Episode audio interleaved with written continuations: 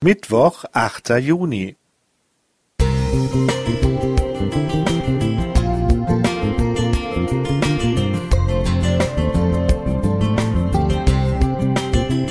Ein kleiner Lichtblick für den Tag.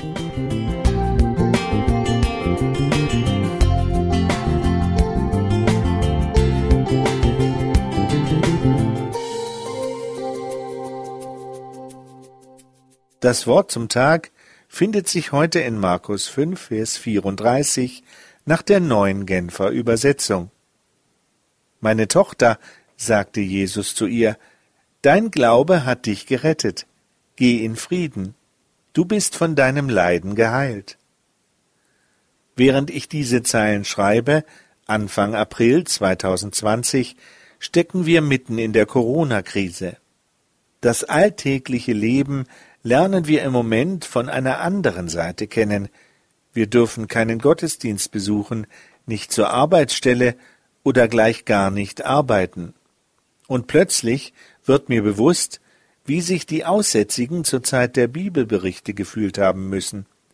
Es herrscht Panik, das Wort Risikogruppe ist in aller Munde. Man kann nur Lebenswichtiges einkaufen, und selbst in den Supermärkten herrscht eine seltsame Stimmung. Unter diesen Bedingungen fällt es schwer, ein normales Leben zu führen. Heute tragen die Menschen Mundschutzmasken und sind mit Desinfektionsmittel ausgestattet. Man versucht, sich nicht mit dem gefährlichen Virus anzustecken, wie damals. Die Aussätzigen zur Zeit Jesu wurden einst aus Dörfern und Städten verbannt, weil man Angst hatte, dass man sich bei ihnen ansteckt. Man versuchte, diese Menschen zu meiden.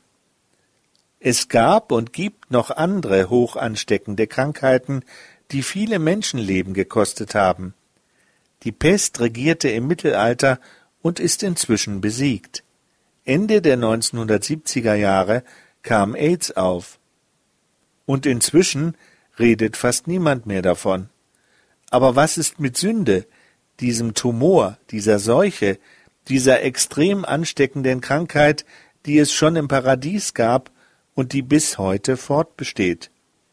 Wie gehen wir mit infizierten Menschen um oder mit solchen, die Kontakt mit dieser Seuche hatten?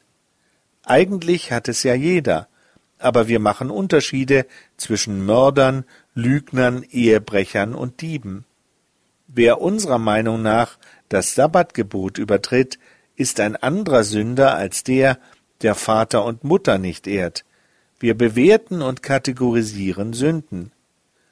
Wie ist Jesus mit Sündern umgegangen? Genauso wie mit anderen Kranken auch. Er hat sie geheilt und ihre Sünden vergeben. Er hatte Kontakt zu ihnen und führte sie in die Gesellschaft zurück.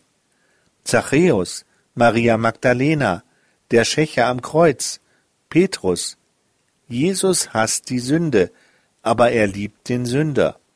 Deshalb sollten auch wir den Menschen hinter den Sünden erkennen wollen. Das meint Begegnung auf Augenhöhe und nicht Begegnung als Richter. Gott schenke uns die Weisheit und die Weitsicht dazu. Holger Henschke